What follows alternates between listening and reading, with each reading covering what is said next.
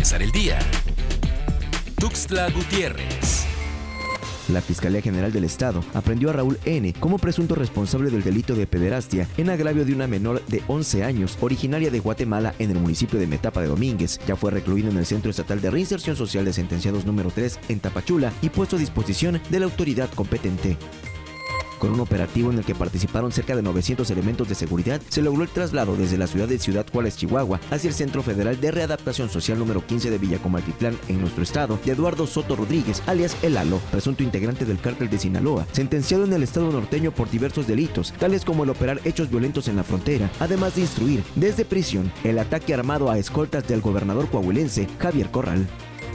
El personal del Hospital de Especialidades Pediátricas de Tuxtla Gutiérrez ha tomado la decisión de iniciar un paro parcial de actividades sin que se afecte la operatividad de las áreas de atención prioritaria. Buscan que las autoridades federales de salud intervengan y atiendan la falta de insumos y el incumplimiento de las demandas y el respeto a sus derechos laborales. Piden a la Secretaría de la Honestidad y de la Función Pública realizar auditorías.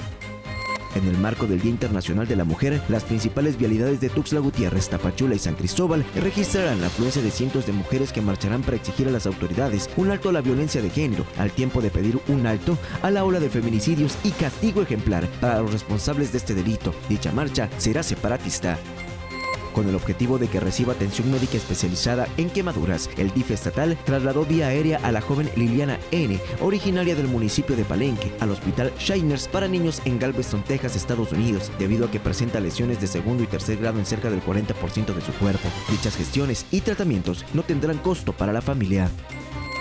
Para empezar el día, Tuxtla Gutiérrez.